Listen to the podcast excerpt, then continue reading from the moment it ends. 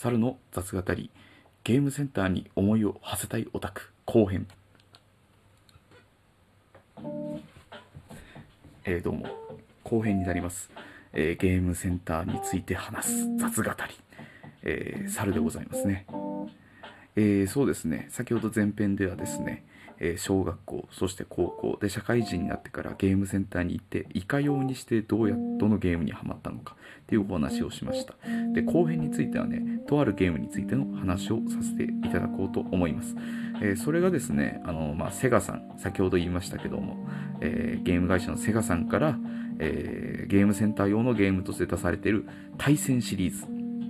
これがですね、まあ、昔最初が三国志大戦、まあ、三国志の世界で、えーこう三国志の武将ですね蜀呉、えー義とかあと、まあ、その他とかいろいろありましたけど勢力に分かれた武将たちのカードを使って、えー相手の城を向上して、えー落としたら勝ちっていうカードゲームがありました。えーまあ、それはゲーム筐体上で、えーカードを動かして、えーまあ、騎馬隊はここに攻め相手に突っ込めとか、えー弓兵はここで弓打ってろとか。槍はあい、あのーちょっと迎撃しながら前ちょこちょこ前に進んでってみたいなことをやってました。やるゲームですね。その後に出たのが戦国大戦っていうこれの戦国時代バージョンがありましたね。まあもちろん先ほど言ったように蜀呉魏のようにえ織田家とか武田家上杉家とか豊臣家とかっていうの分かれててね。これをね、まあ、使ってね、まあ、同じように、あのーカードを動かして相手の城を攻城するっていうゲームだったんでございますけれども、まあ、正直あの高校の時に「ロード・オブ・バーミリオン」ってゲームをやった時にもう俺はもうカードゲームはやらないようにしようと。あの多分これは無限にやってしまう破産してしまうぞって思ってやらないようにしてました。カードゲームというものを、まあ、スマホゲーとかも今当時ありましたしねもう。うん。あのまあでもまだ当時はあれかなモバゲーとかパズドラとかが出た出始めの頃かな。モバゲーが面白かった時代ですね。なんでそんなにこうやんなかったんですけどだからもうこれをでもう携帯ゲームで遊んでよ。どうせこう高校生ですしそんな課金とかすることもできませんからもうちまちま遊んでようと思ってたんですけど、まあ、社会人になって、えーそしたらですね、まあ、同僚にちょっと、まあ、仲の良くなったやつがいましてそいつがその戦国時代好きっていうことでちょっと話があったやつなんですね。もちろん戦国バサラの話も知ってる。なんだったら戦国無双の話も知ってる。それに出てないようなマニアックなやつだって知ってるみたいなあのやつだったんですよ。だから戦国時代の話でねこのいや誰々がどう寝てねっていう話でねちょっと盛り上がったりしてまして、えーそれでですね、まあ、そいつからね「おいおい猿ってお前こんな面白いゲームあんの知ってっか?」って言われてあ、戦国大戦っていうのね、知ってる？名前は聞いたことある。えーでも面白いの？みたいな。面白いよみたいな。いや、でも俺が遊ぶ、さ俺がですよ。まあ、そいつに向かって、いや、でも俺が遊ぶんだぜって、俺たちが遊ぶんだったら、マニアックな武将出るでしょ。で、まあ、出るでしょ、普通。どんなやついんの？っつったね。まあ、織田信長、まあ、それはいるでしょうよって。本願寺剣女、本願寺剣女みたいなね。僧侶ですよ、本願寺剣。知ってます？まあそのね本願寺を焼かれた織田信長に焼かれたところの一番偉い人だったわけでございました、まあ、それと西家家っていうのがね一緒になって西家孫一とかいっぱいいたわけでございますけど。まあでもそれだけじゃと思って。まあいろいろ言ってみなさいよって浮田直家浮田直家とか。龍造寺高信龍造寺高信やりますみたいな。もうね普通の人が知らない武将がいっぱいいたわけですよ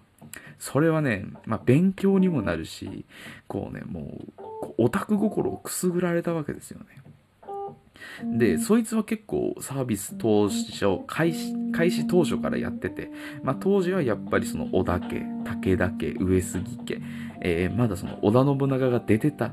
出始めたぐらいの時代のやつだったんですね。だから今川家ぐらいまでいたんですけど、まあ、どんどんその、なんですか、バージョンアップしていって、浅井家が出たり、今度豊臣家が出た、徳川家が出た、えー、なんだこの真田家が出たみたいな。この豊臣家も、なんだ、関ヶ原の時には東、東軍側のと豊臣軍、西軍側の豊臣軍で分かれてっから、それも分かれたみたいな。もう、わけが分かんないほどいっぱい増えてですね。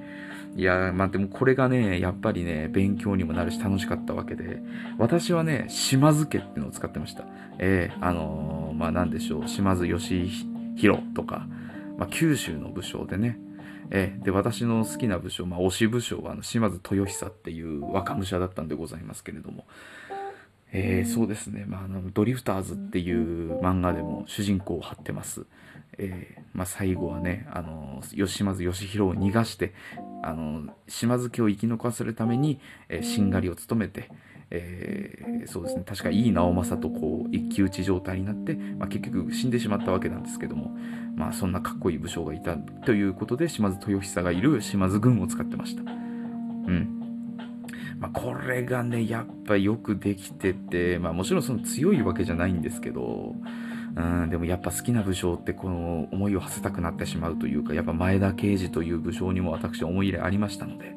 えー、まあ、使ってましたよ。前田家ていないんですけどね。織田軍の前田慶次がいて。で、前田慶次ってやっぱこう風来坊というかこう流れ者なので、え最初はあれなんですよ。あの織田軍なんですけど、で、今度次やっと出た、新しい前田慶次のカードが出たと思ったら、上杉家にいますし、まあそれで上杉家でも終生、あの、もう人生を終えてるので、上杉家の前田慶次でも終わりましたけどね。いやー、かっこよかった。前田慶次の人生最高です。花の刑事読んでください、ぜひ。でね、この戦国大戦、三国志大戦の一つの魅力というと、まあ、そのカードのイラストなんですよね。まあ、武将、織田信長、武田信玄、いろんな武将いますけど、それによって、その武将によってやっぱイラストが違うわけでございます。で、漫画家さんとコラボするんですよ。漫画家さんが描いた織田信長とかいるんですけど、どう見たってその漫画家のあのキャラなんですよ。わかります？言いたいこと。つまり、大々的に何とかの作品とコラボしましたじゃないんです。その先生から書いてもらいましたなんですけど、どう見たってとあるキャラなんですよ。筋肉マンとか。見た目筋肉マンなんだけど、織田信長とか。で、俺がよく使ってたのがね、見た目がね、あのね、まあ、福本信樹先生の赤木って、あの、カイジとか書いてる人のね、赤木っていう漫画のね、赤木って主人公の見た目をした真田幸村です。これがバーカ強い。いやね、めったくそ強かった。その同僚からね、誕生日だろ、これやるよって言われて、誕生日プレゼントにもらったんですよ。これね、買うと高いんですよ。1万ちょいする。すごいでしょ。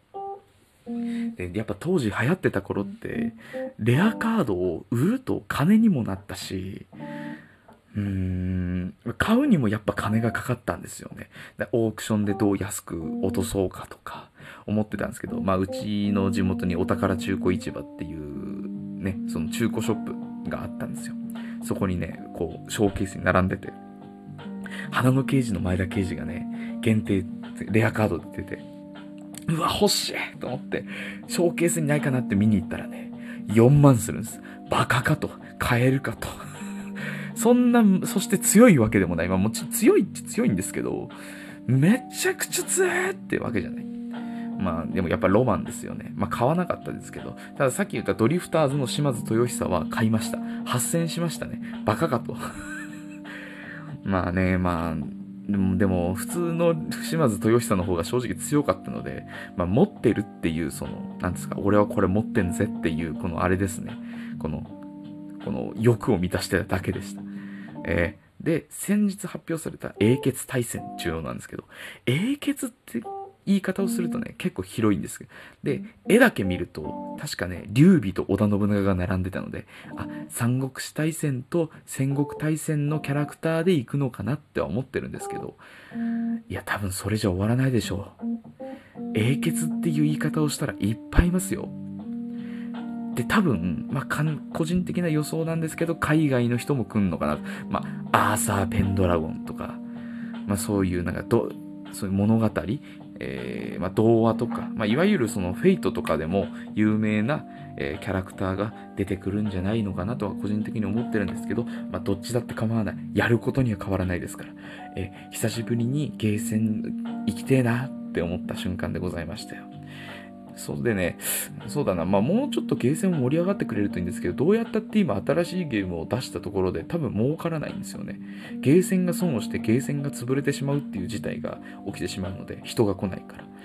うん、でも個人的にはやっぱいろんなそのゲーム、ゲームというか、漫画とかアニメとコラボした格闘ゲームとか出してほしいけど、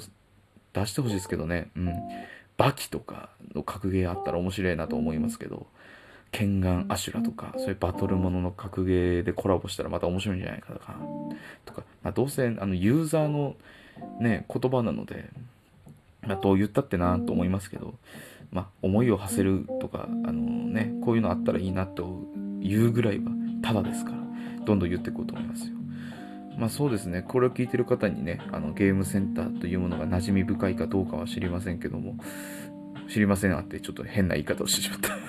わからないですけども。まああのね、今度コロナが落ち着いたら、えー、たまにはちょっとゲームセンターにでも遊びに行って、えー、ちょっと息抜きっていうことで自分の好きなゲームでもやってみたらいかがでございましょうか。意外と楽しいもんですよ。というわけで、えー、今夜はここまでになります。次回はね、また雑語りになるのか、岡井くんがいるのか分かりませんけども、えまた適度にやっていけたらいいなと思っております。バイバイ。